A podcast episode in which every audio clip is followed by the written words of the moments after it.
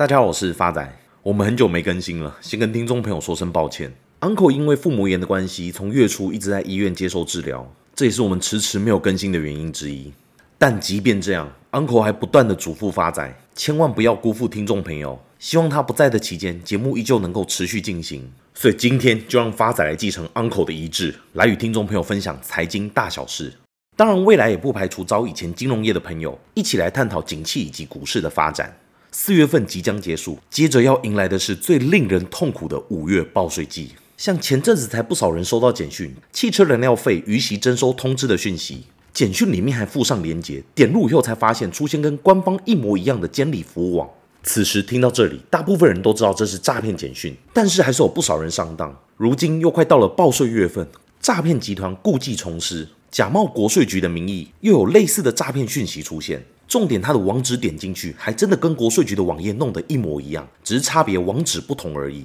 大家要知道，很可怕一件事，在台湾诈骗手法层出不穷。根据刑事局的统计，去年全年度诈骗案造成民众的财损高达七十亿台币，这五年来金额成长了七十五个 percent。五年下来，涉及案件的人数高达五十一万人以上，但起诉的只占两成，只有十万人，当中车手就占了一半以上。这代表再怎么抓，永远只抓到诈骗产业链的最下游的车手，可是幕后的首脑都没有办法绳之以法。对于受害的民众而言，诈骗的金额高达七十亿以上，但追回的只有不到二十亿而已。更可怕的是，这些犯罪者的年龄平均不到二十九岁，相较于一般刑案的犯罪者，平均都在四十一岁左右，足足少了十二岁。而在这些诈骗案当中，投资诈骗就占了将近快一万件左右，重点是金额都不容小觑。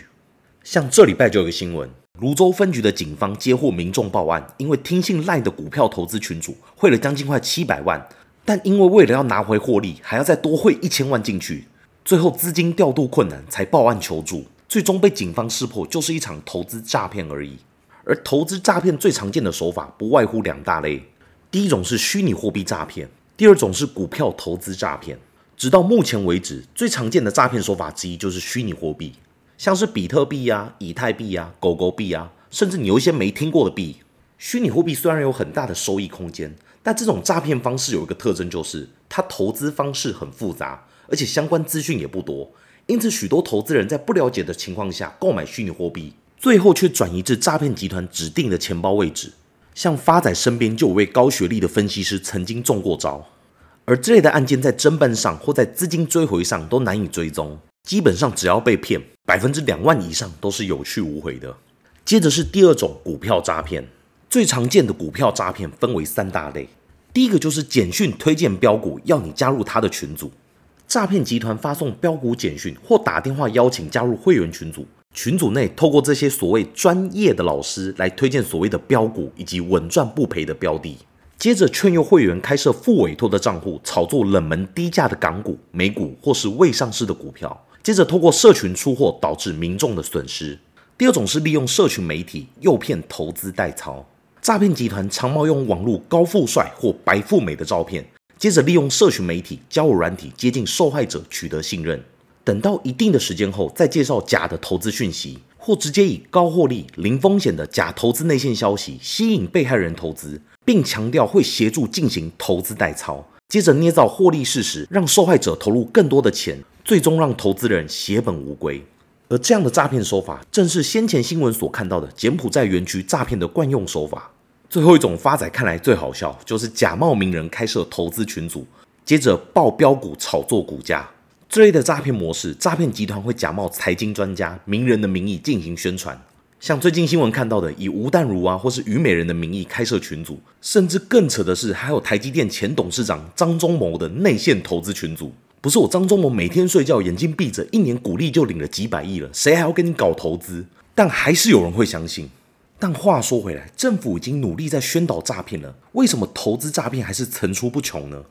发展认为有两个原因，第一个是网络的平台也在推广诈骗。像大家日常逛网站或是看影片的时候，常常会跳出来广告，什么推荐标股啊，投资虚拟货币啊，还有什么利用看电影的时间就能赚到第一桶金，像这样的广告，足繁不及被宰。重点是政府要管也管不了。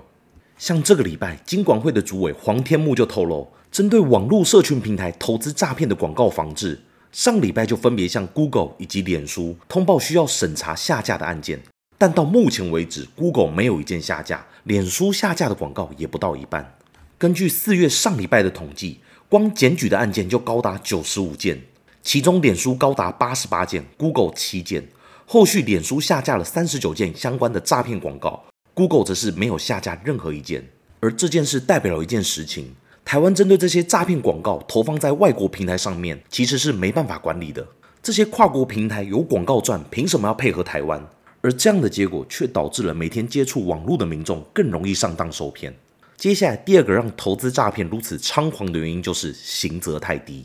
假使你今天是涉世未深的年轻人，你知道投资诈骗很好赚。但是有一部分的原因不去做，是因为良心上的谴责；更大一部分的原因是因为怕有刑责问题，怕抓去关。但如果你知道只关六个月就能赚几百万以上，这样的条件，没有社会经验的年轻人难道不会心动吗？在台湾，诈骗案件定罪四十三个 percent 是关六个月以下，还有二十一个 percent 关不到六十天，关了三年以上的人仅仅不到零点五个 percent，等于每一百个受刑人只有不到一个需要关三年以上。而且目前台湾的诈骗案件是呈现逐年成长的情况。如果今天以诈骗集团的角度来看台湾，根本就是一个蓝海市场。很多少年 gay 都这样创业的，赚到第一桶金之后，蹲个几天，过个几年就可以洗白，开始教导下一代自己年轻多努力打工，这不是很可笑的事情吗？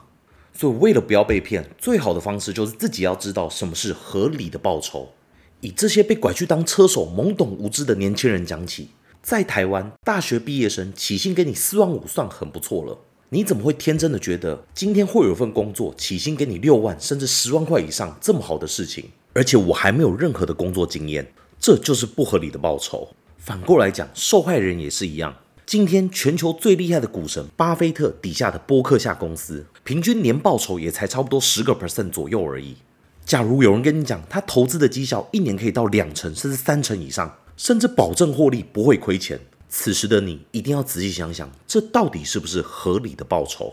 如果你今天投资真的要要求稳赚不赔，然后不要承担任何风险，那你过去在金融业待了二十年以上的发财来跟你讲，只有一种投资适合你，那就是定存。所有的投资都要承担其相对的风险，就像 Uncle 生前常讲啊，不是，就像 Uncle 常常讲的，有时候投资你只是贪图那一点的报酬，可是对方可是要贪图你的本金，与大家共勉之。最后，发仔在昨天探病的期间，Uncle 也希望跟听众朋友讲几句话，刷一下存在感，并承诺这些来信以及留言，未来都会等康复后再一一回复。谢谢各位亲爱的听众朋友的关心。目前 Uncle 身体有些状况，还在医院接受治疗。希望各位亲爱的听众朋友在未来的投资路上保持身体健康才是最重要的事情。